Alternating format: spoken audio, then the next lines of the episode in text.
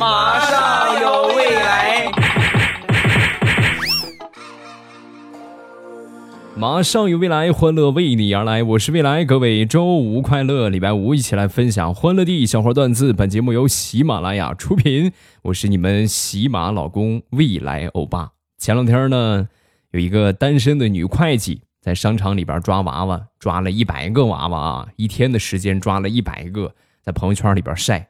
到了第二天，好多同事就过去问他：“哇，你好厉害！一天的时间抓了一百多个娃娃，你跟我说说你在哪儿抓的？有什么好好的技巧没有？你跟我说，我也去。”啊，说完这个会计很淡定的喝了口水，然后说：“技巧的话也没有什么技巧，就是估计你们花上七万块钱，应该也能抓着吧？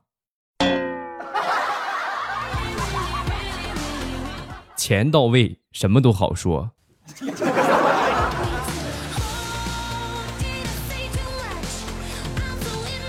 我一个男同事为了还房贷，工作呢很勤奋，每个月呀没有休息过啊，因为他一休息的话，全勤奖就没了，所以为了这个全勤奖，从来不请假，也从来不休息。有一回呢，实在是喝多了，喝醉了酒，第二天呢这就去不了了。那你喝多之后上不了班了啊，你这样的话，人家公司也不让你去，所以实在没办法就得请假，请了个什么假呢？请了个产假，因为这些假期的话不会影响咱们所谓的那些什么全勤奖啊、什么评优评什么发奖金什么的，不会有影响啊。请了个产假，然后休息了一天，第二天去上班，碰见一个同事就问他：“哎呦，听说昨天休产假了，生了吗？男孩还是女孩？” 你们能不能别拿我开玩笑？我这不是为了个全勤奖吗？是不是？再说我都结婚好多年了，孩子不早就有了，但是我还没有请过产假，所以这个假期不用白不用，正好这回用上了。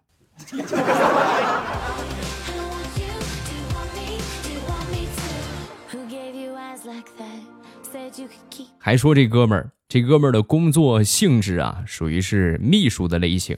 有一回呢，大老总出差。老总养的鱼，然后临走的时候就交代他：我走的这几天呢，你呀记得帮我喂喂鱼啊，打扫打扫办公室，然后弄弄浇浇花什么的啊，没问题啊。答应之后呢，领导出差几天之后呢，就给领导打电话，那什么领导，我问问你，你这个鱼品相挺不错，挺好看，这是什么品种啊？在哪儿买的呀？老板当时听完之后秒懂他的含义啊，直接就说。别说那些没有用的，直接说吧，死了几条啊？老板，你先找个稳当的地方坐一坐啊，我怕你接受不了。好，你坐下了吗？鱼啊，一条没剩。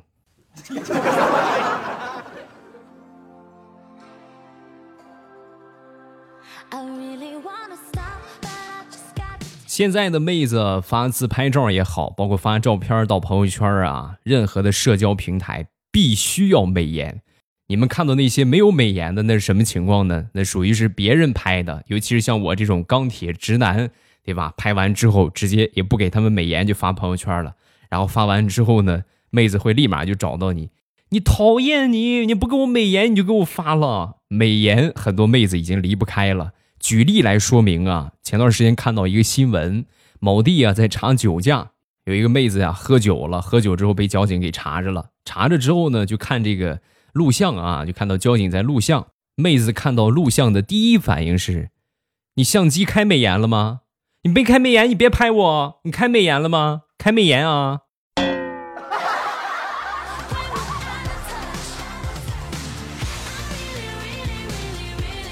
我一个发小是做电焊的，前段时间呢，污水处理厂有一个活儿，到那儿干活的时候，污水处理厂门口拴了一条土狗，进去就冲他们咬啊！很奇怪的是，别人都不咬啊，就我发小进去就咬我发小。我发小一看，好，你这么狗仗人势，是不是狗眼看人低？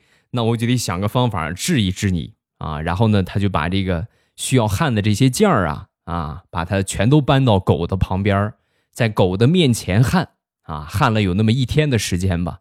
第二天再去干活，发现狗坐在那个地方也一动不动，谁见了都不咬啊！而且呢，就是眼神也不看别的地方了，就直视前方，目光呆滞。这应该就是传说中的闪瞎了狗眼吧？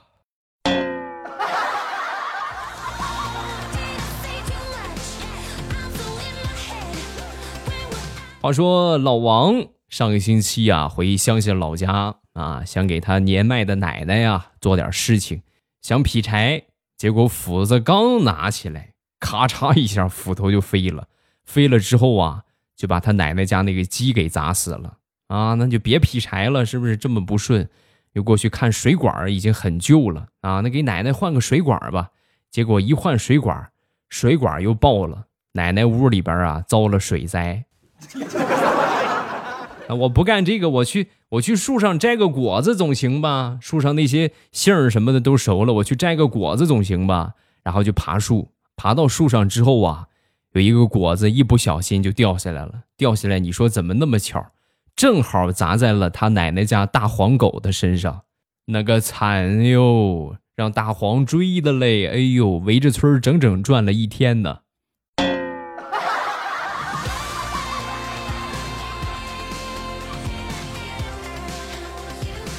上个星期，我跟我媳妇儿说啊，我说那个亲爱的，等我死的时候啊，你记得到时候给我烧两副鱼竿啊。说完之后，我媳妇儿就说：“你这这这现实当中，你这钓鱼还没钓够吗？天天钓鱼钓鱼钓鱼，你怎么死了还钓鱼啊？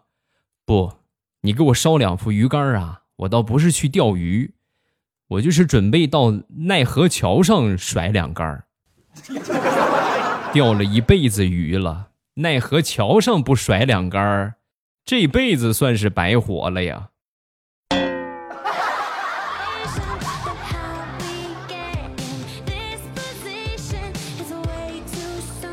我一个表姐很幸运，生了一对双胞胎啊，老大呢叫敖文啊，鳌拜的那个鳌，文化的文，然后弟弟呢叫敖轩，轩辕的那个轩啊。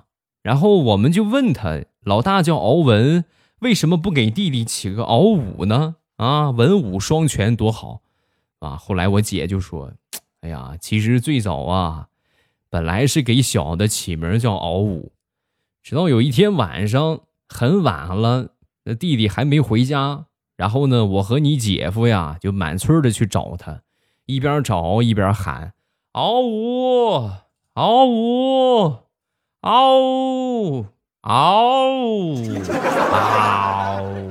嗷嗷嗷！后来我们就决定给他改名了。你看，你要是不改的话多好！现在正流行这个东西呢。恶龙咆哮，啊呜！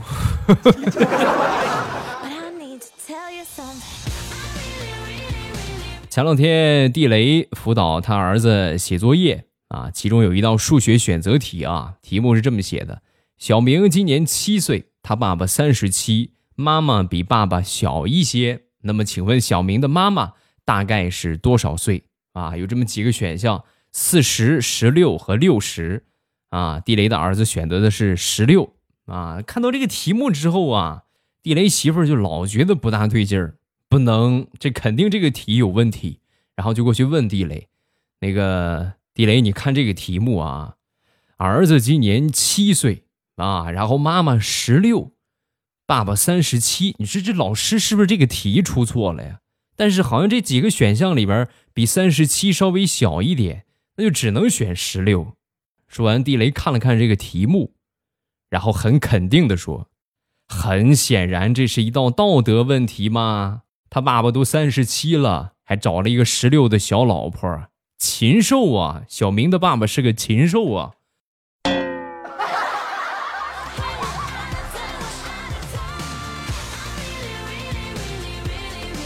现在的孩子呀，属实是不容易，从小就开始学这学那啊，各种各样的，是吧？每天什么实实践活动啊，各种各样的兴趣班啊，各种各样的补习班啊，哎呦，都头疼。互相比一比的家长也不容易，孩子也不容易。有一天，有一个家长就问到一个教育专家啊，请问一下专家，四岁的孩子英语词汇量一千五左右，是不是不太够啊？啊！说完之后，专家当时很是汗颜。哎，四岁的孩子一千五的词汇量，这么说吧，如果在美国的话，一千五足够；但是如果在中国，如果在北京，尤其是海淀区，一千五肯定不够。足见国内的教育压力有多么的大呀！藏田呐！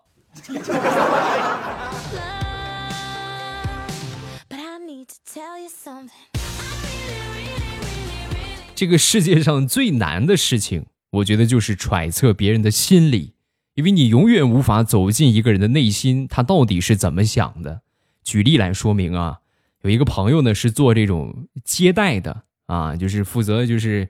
谈业务也好啊，就安排客户啊，喜欢什么，然后呢，有什么爱好啊、兴趣习惯呢，对吧？负责安排一下。那天呢，接待一个客户，是一个女的，三十三岁啊，属兔的。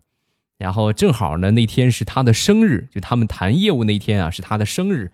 那这必须要准备一下啊，就提前打电话问一问这个客户，那个，请问一下，您有什么特别喜欢的东西吗？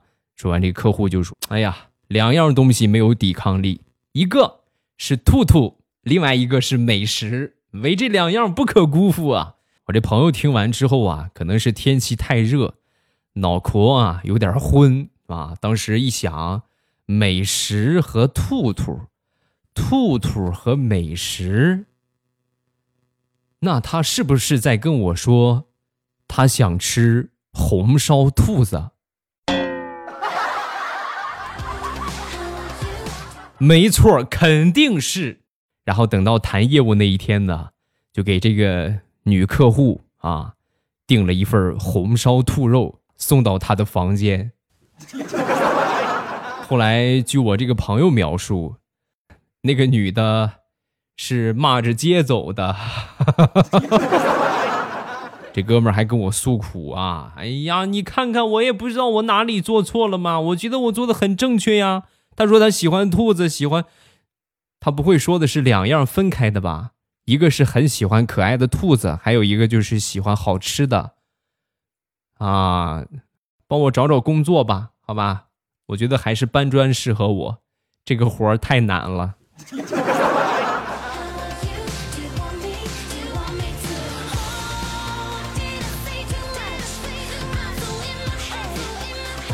上个星期。公司呢新来了一个同事，中午吃完饭啊发水果。他第一次来，他不知道啊，不知道有这个饭后发水果的惯例啊。看到桌子上有水果，当时就问：“哎，这个橘子是谁放我桌子上的？”说完之后，有一个老员工就说：“啊，是给你发的啊？为为什么给我发呀？因为你长得帅呗。”刚说完，这个新同事看了一眼那个老员工，然后弱弱的说。那为什么你也有？哎呀，哎呀，这是一万点的暴击啊！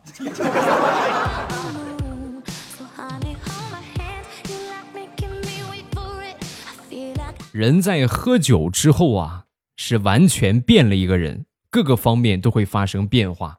给你们来举例说明啊，有一个朋友喝醉了，喝多之后呢，回到小区，正好赶上下雨。下雨之后呢，有几个保安啊，就把小区里边种的那个花啊，养了几盆花搬出来淋淋雨啊。然后其中有一个一人高的一盆花，花盆跟这个小水缸似的，那么大一盆啊。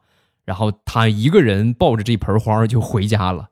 回到家之后呢，把这个花盆放下，倒头就睡，是吧？睡着之后，第二天起床，物业就过来敲门，哎，那个我我们看监控，好像是我们放外面的花。让让您给抱回家了吧？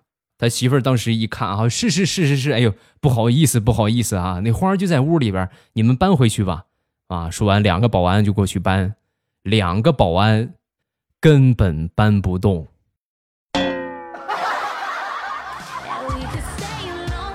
我好像明白武松打虎是什么原理了。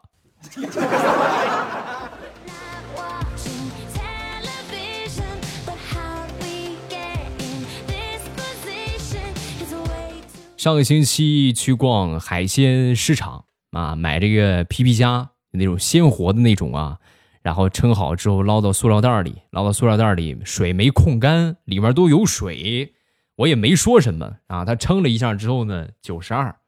你说你正常，你但凡有点诚信的意识，你最起码把这个水倒出来，是不是？啊，我呢也没跟他计较，我说九十二九十吧，两块钱省了吧，袋子里边都是水。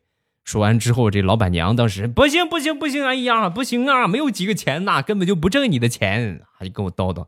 那好行啊，一分钱咱也不少，那你把袋子里边的水给我放出来吧。好，给你放水没问题。然后把袋子里边水往外一放，上秤一称，八十五。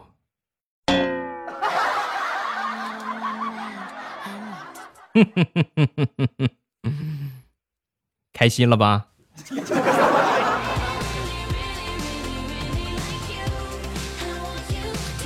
礼拜日那天吧，还是礼拜六那一天，这个朋友圈里边刷屏了一篇文章，说某知名养生专家不幸去世啊，年仅五十九岁。就是什么意思？就是我们所说的那种养生专家，每天必须要喝八杯水啊，每天这个东西不能吃啊，那个东西不能吃，就类似这种专家，五十九岁啊，英年早逝。然后这个事情之后呢，就引起了一片的哗然。那你说你都这个样了，那你还让我们怎么相信你的学术啊？对不对？实践是检验真理的唯一标准，他没有长寿啊。但是呢，具体是什么原因呢？我也没细看，在这儿呢，我们就不妄加评判了。我要说的是另外一个案例，说某专家呀，取了一万位、一万例啊，七十岁以上的老年痴呆的患者啊，其中呢。没有任何一位是长期过度熬夜、饮酒，没有这些情况。所以呢，专家就大胆的做出结论：过度饮酒、熬夜可以防止老年痴呆。所以，同志们还等什么？让我们小野迪蹦起来吧！苍茫的天涯是我的爱，跳嘿耶！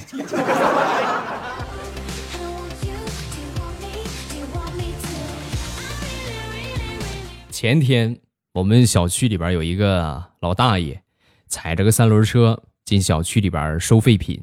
我们这个小区啊，管理还是比较严格的，你看这个外来的人员是进不来的啊，不让你进来。然后我们保安呢就过去把他往外赶。啊，你不能在这地方啊！赶出出去出去出去！啊，大爷，我这收完了我就走，你赶紧赶紧赶紧赶紧！然后两个人呢就吵吵起来了。吵吵起来之后呢，大爷说了一句话啊，保安当时就没脾气了。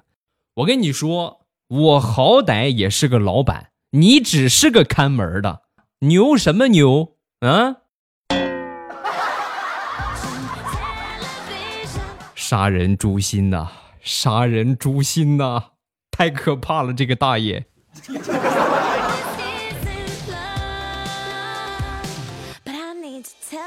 上个星期，我们小区附近新开了一家火锅店，然后我和我媳妇儿啊去吃火锅啊，来到这火锅店里边儿搞活动啊，就是好多东西都免费吃。我们是十二点去的，一直吃到下午五点，哈，吃走了好几波人。等我们吃完临走的时候啊。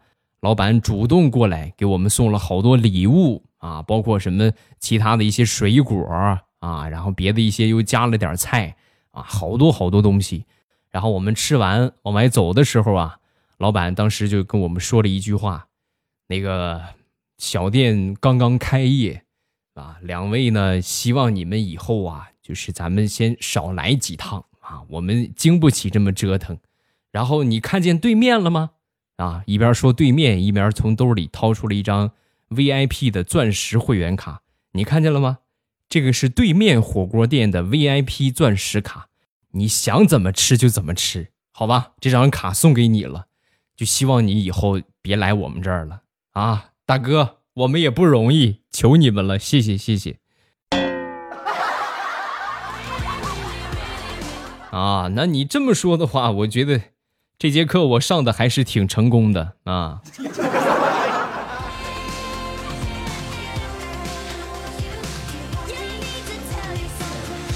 前两天中午午饭的时候，和我们一个特别抠门的同事一块儿吃饭啊。我本来就是奔着请他吃的去的啊，因为我知道他很抠门，对吧？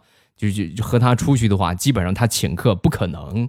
但是吃完了到买单的时候，他跟我演戏，我就受不了了。吃完饭买单的时候啊，他说：“哎，今天我请客。”然后掏出一张一百的，大哥，我们吃的是拉面，一碗才七八块钱，你拿张一百的干啥？你微信里边没钱吗？扫扫不就得了吗？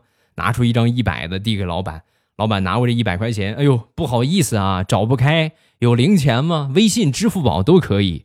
说完，我这同事就说：“哎呦，没有啊，就就这一百块钱。”然后转头就看看我，那就是这个意思了呗啊，这就是给我演了一出戏。行，我有。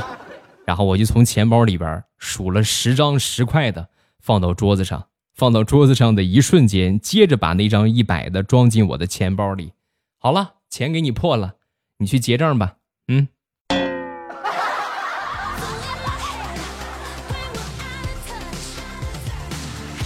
昨天晚上。地雷的媳妇儿给地雷打电话：“你怎么还不回来呀？啊，这么晚了啊！那什么，女同事喝多了，我送她去医院啊。然后那个一会儿我就回去了。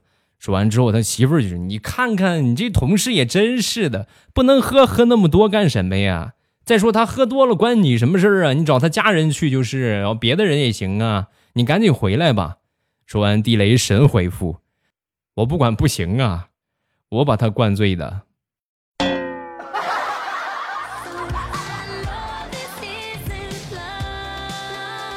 好了，笑话暂时分享这么多，有什么想说的，下方评论区来留言。节目更新的时间是每周的一三五，想不错过我的节目呢，一定要记得把我的专辑点上订阅。如果不点订阅的话，到时候你就找不着我了啊！一定要记得点上订阅，然后同时呢，记得点上我的关注啊！如果不点关注的话，到时候我开直播，你们也就听不到了啊！就是点上我的关注，点上我的订阅。我开直播也好，包括录播节目更新，百分之一万你肯定错过不了。一点我听就可以看到最新更新的节目啊！如果说想听直播的话呢，方法也很简单，同样是点我听，然后最上边我那个头像会显示直播中，一点我的那个头像就可以进去直播间了，很简单，很方便哟。直播的时间是每天早晚的七点半。